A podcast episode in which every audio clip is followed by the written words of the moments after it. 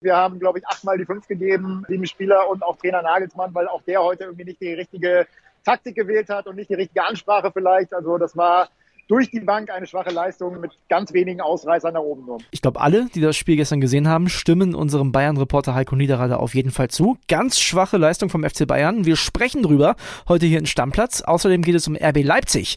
Die wollen heute so ein bisschen Leverkusen rächen, spielen ja in der Europa League gegen Atalanta Bergamo und haben selbst schon große Titelträume.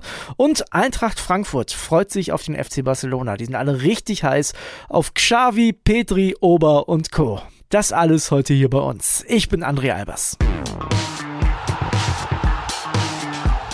Stammplatz.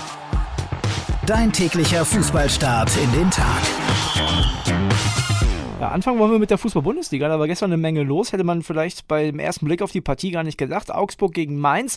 Die Augsburger ja mit ordentlich Rückenwind gekommen, haben ja am Sonntag 3-0 gegen Wolfsburg gewonnen und auch gestern sind sie als Sieger vom Platz gegangen. Am Ende stand es 2 zu 1 für den FC Augsburg. Eigentlich stand vorher der Sieger schon fest. Nee, also ernsthaft, von den letzten zehn Bundesligaspielen der beiden Mannschaften gegeneinander haben die Augsburger acht gewonnen. Das ist schon beachtlich. Aber da gab es eine sehr kuriose Szene. Und zwar in der elften Minute, da gab es einen Foul an Niederlechner Elfmeter, Tor Guvileu. Aber wenn man sich die Szene angeschaut hat, äh, dann war da ehrlich gesagt nicht so richtig viel Foul vom Torwart Robin Zentner zu sehen. Und das haben hinterher auch alle gesagt, inklusive Schiedsrichter Dr. Matthias Jöllenbeck. Der hat sich bei Sky, bei den Kollegen, noch zum Interview gestellt und hat gesagt, ja, also ich nehme das Ding auf meine Kappe, ähm, habe ich auf jeden Fall falsch wahrgenommen. Und er meinte dann in der Kommunikation mit Tobias Stieler, dem Videoassistenten, hätte er die Situation vielleicht nicht gut genug beschrieben. Ich dachte eigentlich immer, die haben da Bilder im Kölner Keller. Also verrückt auf jeden Fall. Ich weiß nicht, wie man da einen Elfer sehen kann. Der Stieler hat einen Elfer gesehen und Jöllenberg im ersten Moment ja auch. Am Ende hat's gereicht. Augsburg gewinnt durch eben dieses Tor von Guvileo. Ausgleich von Wittmar in der 54. Und dann Vargas mit seinem zweiten Ballkontakt zum 2 zu 1 in der 56. Ganz wichtiger Sieg für die bayerischen Schwaben. In Tor National. Weiter geht's mit der Königsklasse, mit der UEFA Champions League und der amtierende Champions League-Sieger Chelsea steht vor dem Aus. Die haben zu Hause verloren gegen Real Madrid. 1 zu 3 hieß es am Ende aus Sicht der Mannschaft von Thomas Tuchel. Und da hat Karim Benzema mal wieder gezeigt, was er kann, hat schon wieder einen Dreierpack gemacht, muss man ehrlicherweise sagen. Beim dritten Tor aber auch freundlich unterstützt worden vom Welttorhüter von Chelseas Keeper Mondi. Kai Havertz hatte zwischenzeitlich zum 1 zu 2 getroffen. Ja, das sieht gar nicht gut aus für Chelsea. Die müssen sich nächste Woche im Rückspiel deutlich steigern, wenn da noch irgendwas geht gehen soll. Und das gilt auf jeden Fall auch für den FC Bayern München. Ich habe mit vielem gerechnet, aber dass die solche Probleme bei Villarreal haben, das hätte ich auf jeden Fall nicht gedacht. Am Ende hieß es 1 zu 0 für die Spanier. Zeit für eine Analyse und dafür habe ich gestern direkt nach dem Spiel unseren Bayern-Reporter Heiko Niederer angerufen. Der war nämlich im Stadion. Anruf bei Heiko Niederer. Heiko, André hier, grüß dich. Du, also ich bin immer noch total baff von dem Spiel gerade eben. Also ich würde sagen, ich weiß nicht, ob du mir dazu stimmst, das Beste für die Bayern ist noch das Ergebnis. Ja, absolut. Also ich kann dir nur zustimmen. Wir sind hier auf der Pressetribüne selber total perplex, was das für ein Spiel war. Da hatten wir alle nicht mit gerechnet und Bayern muss tatsächlich froh sein, dass es nicht 0 zu 4 ausgegangen ist. Was glaubst du, woran lag das heute? Also die Bayern haben irgendwie gar nicht ins Spiel gefunden und waren hinten total anfällig.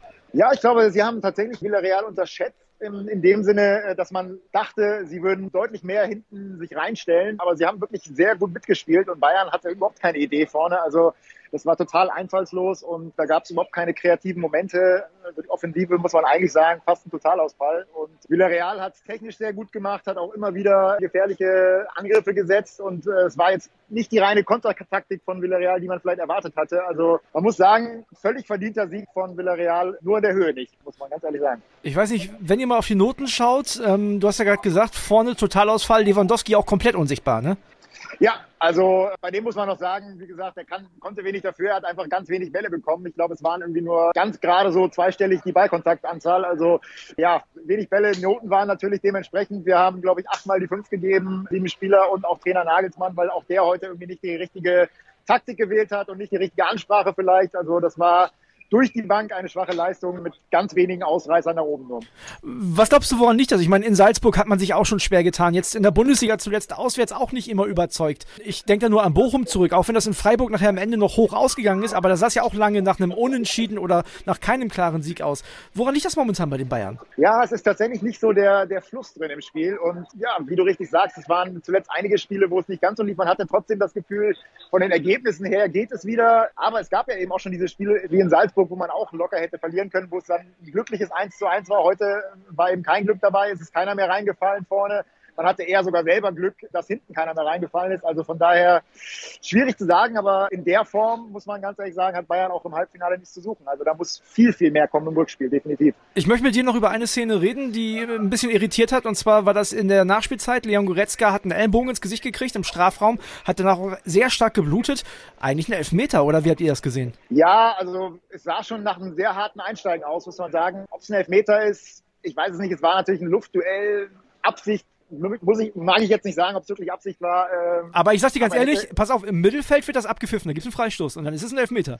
Ja, wahrscheinlich hast du recht. Also man kann den wahrscheinlich geben. Nun ist es ja so, dass man jetzt mit diesem einen Tore Rückstand äh, ins Rückspiel geht. Man hat jetzt, würde ich sagen, das Glück, dass es die Auswärtstorregel nicht mehr gibt. Das heißt, ein 2-1, 3-2, 4-3 wird auch für eine Verlängerung reichen. Ich vermute mal, dass die meisten Fußballfans in Deutschland jetzt sagen, das machen die im Rückspiel schon. Was sagst du? Ich glaube auch, dass Bayern natürlich noch eine große Chance hat, weiterzukommen, definitiv. Aber man muss eben sagen, wie ich es auch gerade äh, schon angemerkt habe, mit so einer Leistung wird es eben nicht reichen. Ne? Also man hat ganz klar gesehen, Villarreal ist eben nicht nur die Kontermannschaft, sondern die sind auch richtig stark am Ball, die können richtig stark passen und die hatten ja hier äh, fünf, sechs hochkarätige Chancen. Und wenn die ein, zwei Dinger im Rückspiel machen, dann äh, wird es ganz schwer für Bayern. Also da muss eine ganz andere Leistung her.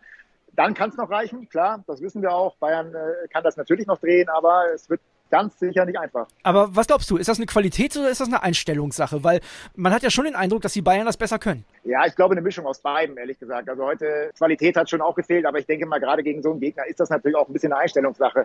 Du kommst hier in ein Stadion, was vielleicht nicht so aussieht wie die meisten Stadien mittlerweile in der Champions League. Das ist ein bisschen runtergerockt, ein bisschen anders. Die Stimmung überragend gut, muss man sagen. Die haben die äh, Mannschaft nach vorne gepeitscht.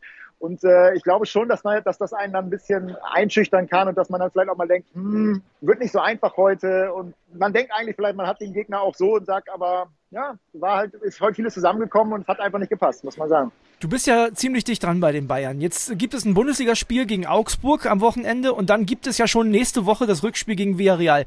Was glaubst du, wie gehen die das jetzt an? Muss Augsburg das jetzt ausbaden? Also gibt es da jetzt eine Klatsche oder meinst du, jetzt ist man vorsichtig, vielleicht sogar ein bisschen ängstlich, weil man wirklich dann diesen, diesen Druck verspürt, vielleicht ausscheiden zu können? Also ich kann es mir schon vorstellen, dass Augsburg das durchaus ausbaden muss, wobei natürlich äh, Julian Nagelsmann eigentlich ja schon angekündigt hat, dass er da ein bisschen rotieren will. Also da wird sicherlich nicht die gleiche Elf auf dem Platz stehen. Man wird äh, jetzt sicherlich mehr den Fokus drauf legen, dass man sich ein bisschen regeneriert und dass ein paar Spieler auch mal eine Pause bekommen. Also von daher ist das natürlich schwer zu sagen, wie es dann gegen Augsburg aussehen wird. Aber generell ist da natürlich schon viel Gut im Bauch jetzt nach diesem Spiel, bei so Leuten wie Joshua Kimmich ganz besonders, das jetzt besser zu machen. Und von daher, es kann auch eine Trotzreaktion geben, schon gegen Augsburg. Und ganz sicherlich im Rückspiel, also ich glaube, da werden die Bayern ganz anders auftreten wollen. Also jetzt nochmal deine Prognose. Du, wie gesagt, du bist ein Bayern-Kenner.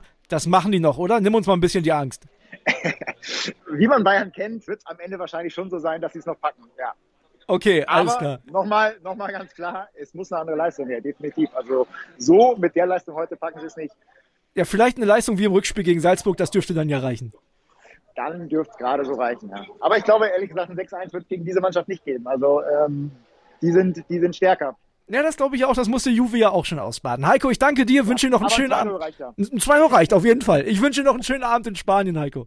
Danke dir, ciao. Ciao. Ja, und jetzt gehen wir eine Etage tiefer in die Fußball-Europa League. Da haben wir ja noch zwei Eisen im Feuer. Das eine davon ist RB Leipzig. Die haben eine richtig breite Brust nach dem Sieg in Dortmund und die sind natürlich auch heiß auf das Spiel gegen Atalanta Bergamo. Da könnte es ja sowas für eine deutsche Revanche geben, denn Bergamo hat ja in der letzten Runde Leverkusen rausgehauen. Alle Infos zu diesem wichtigen Spiel für RB gibt's jetzt von unserer Reporterin Yvonne Gabriel. WhatsApp ab.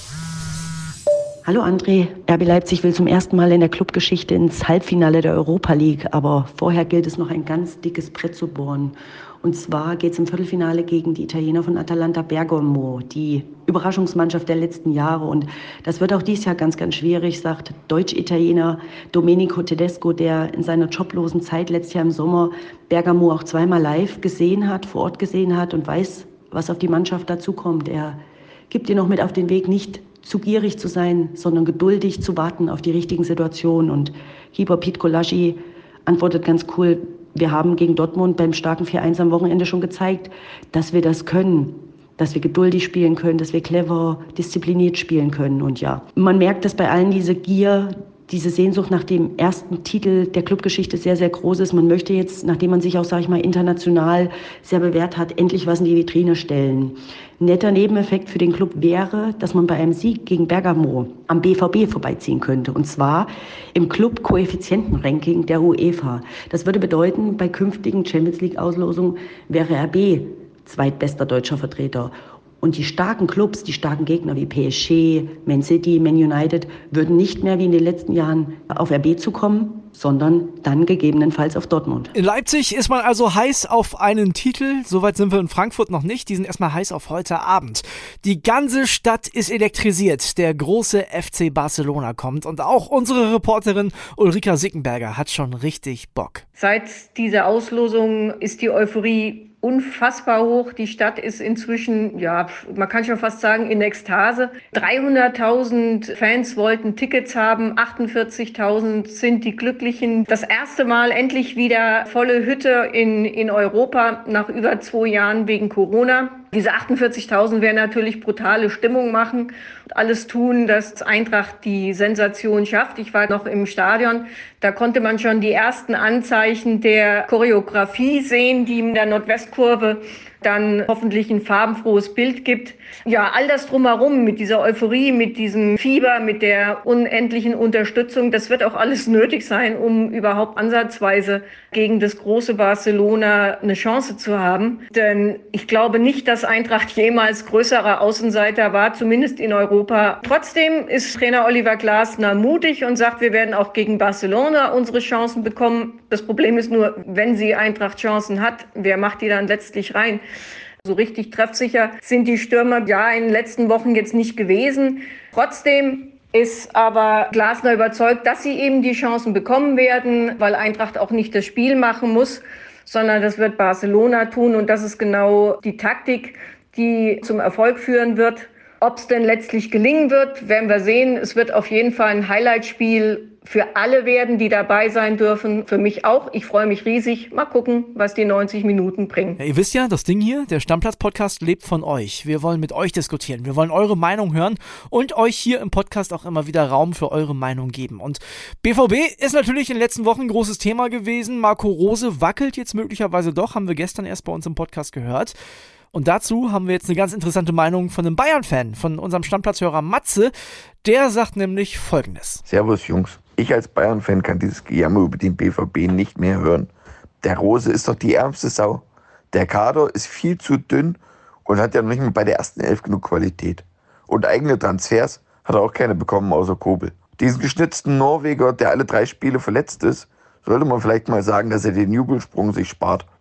Dann kann er zwei, drei Spiele im Jahr mehr machen. Und er sollte sich endlich zu seiner Zukunft äußern. Das bringt so viel Unruhe. Wobei ich glaube, dass ihn dieses Jahr eh keiner haben will. Und der seit vielen Jahren total überschätzte Reus ist kein Kapitän für den BVB, die eh schon so viele Probleme mit der Mentalität haben. Da muss ein Spielertyp wie ehemals Van Bommel, Effenberg her, der mal richtig auf den Tisch haut. Den Gedanken mit Schlotterbeck, Süle und Ademi finde ich ganz gut. Aber ob das reicht, wir werden sehen. Ja, da hat er sich mal Luft gemacht. Unser Stammplatzhörer und Bayern-Fan Matze. Und wenn ihr sagt, ja, ich habe auch ein Thema, das brennt mir auf den Nägeln, das will ich der Stammplatz-Community mitteilen, dann schickt uns gerne eine Nachricht. Am besten natürlich eine Sprachnachricht. Das Ding taucht dann im Podcast auf. Aber es gibt verschiedene Kontaktwege. E-Mail, WhatsApp, Instagram. Schaut in unsere Shownotes rein. Da findet ihr alles, was ihr braucht, um mit uns in Kontakt zu treten und eure Meinung bei uns im Podcast zu sagen. Das war's für heute. Morgen gibt's dann die Analysen von Frankfurt und Leipzig Leipzig und natürlich den Ausblick aufs Bundesliga-Wochenende. Ich freue mich schon drauf. Tschüss, bis morgen. Stammplatz. Dein täglicher Fußballstart in den Tag.